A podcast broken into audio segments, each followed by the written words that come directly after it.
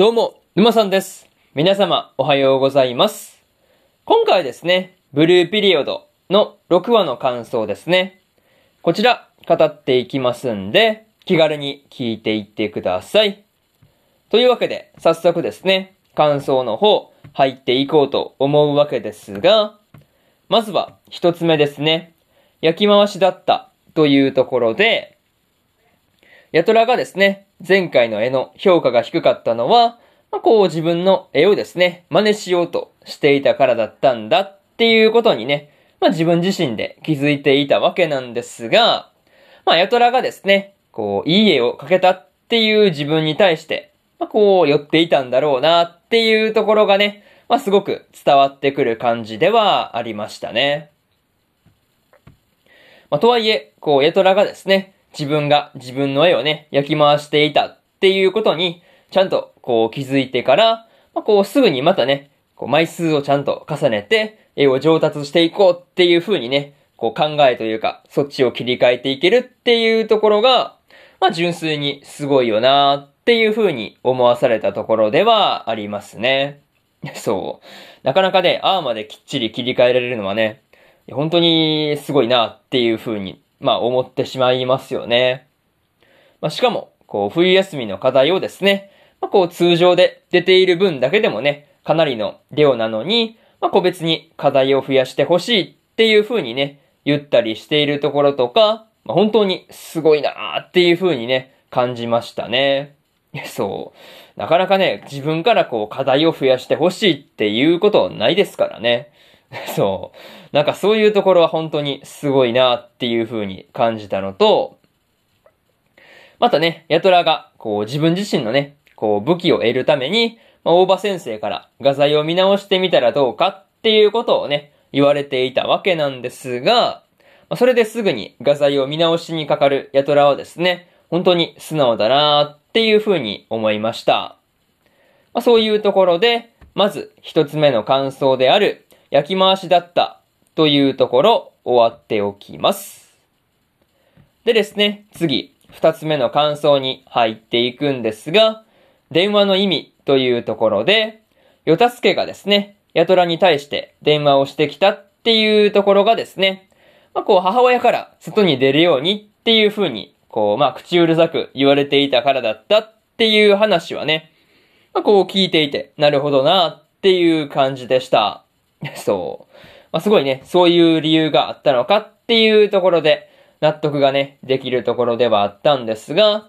まあ、とはいえね、こう、そんな、こう、わざわざね、こう、断る前提の電話で、まあ、その相手にですね、ヤトラをわざわざこう選んでくるっていうあたりはですね、まあ、ヨタスケも、こう、ヤトラのことをね、まあ、そこまで、こう、まあ、なんていうかね、嫌ってはいないんだろうなっていうところが伝わってきたところではありますね。いや、そう。本当に嫌ってたら、そもそも電話とかかけないですからね。まあ、それを思ったら、まあ、全然言うほど嫌ってはないよねっていうのがわかる感じでした。まあ、でもね、こう、そういったことを初詣に一緒に行くっていう時に、まあ、こう、まあ、直接ね、会って、こう、打ち明けているっていうところで、まあね、この時に関してはね、直接二人で話すことができたからこそ、まあ分かり合えたことだったりするのかなっていう風にも思ったりはしました。またね、ヤトラが自分はヨタスケという一人の天才にとってはですね、特別な存在だっていうことにね、気づいていたわけなんですが、まあ、それで、こう、素直にね、喜んだりできるあたりはですね、ヤトラがヨタスケのことをですね、まあ、こう、ライバルとして、まあ、こう、なんだかんだ好きなんだよな、っていうことが伝わってくるところではありました。ま、そういうところで、二つ目の感想である、電話の意味というところ、終わっておきます。でですね、次、三つ目の感想に入っていくんですが、クワナの事情というところで、ヤトラがですね、合格作品と自分の絵をですね、比べているときに、クワナと話をしていたわけなんですが、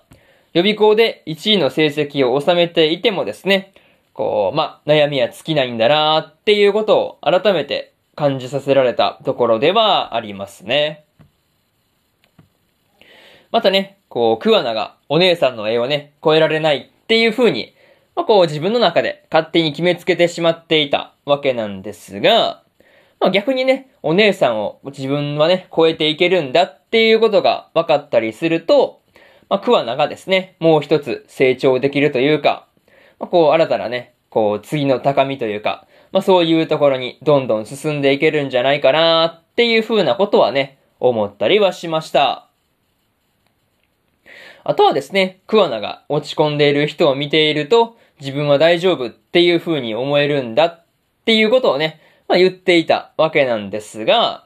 あというかね、こう、まあ、こう、そういうことに関しては、まあ、に限らずですね、下を見て安心するっていうことは、まあ、よくあることだから、まあ、そこまで、こう、言うほどね、気にする必要はなかったりするんじゃ、なかったりするんじゃないかなっていうことをね、感じたりはしました。まあ、何にせよですね、桑名がいつかお姉さんの絵を超えたっていう風に自分で思える日が来てくれればですね、まあ、こう、さらにすごい絵が完成しそうな気がするんで、まあ、そんな日が来てほしいところではありますね。まあ、そういうところで、二つ目の、三つ目の感想である、桑名の事情というところ終わっておきます。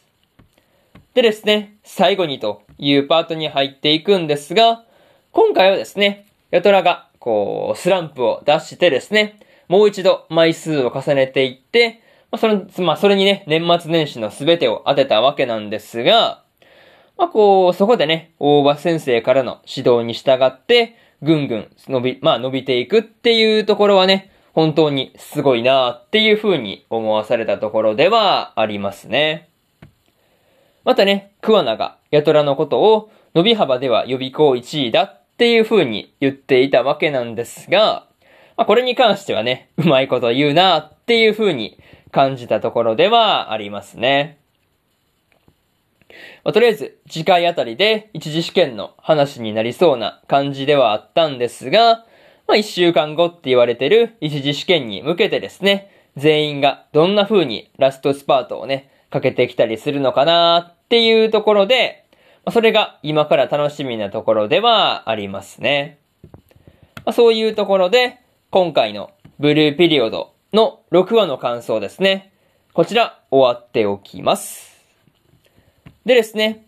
今までにも1話から5話の感想はですね、それぞれ過去の放送で語ってますんで、よかったら過去の放送も合わせて聞いてみてくださいという話と、今日は他にも3本更新しておりまして、先輩がうざい後輩の話の第4話の感想と、無色転生の16話の感想、そしてですね、大の大冒険の第56話の感想ですね。この3本更新してますんで、よかったらこっちの3本もですね、合わせて聞いてみてはいかがでしょうという話と、明日はですね、3本更新するんですが、大正乙女おとぎ話の第5話の感想と、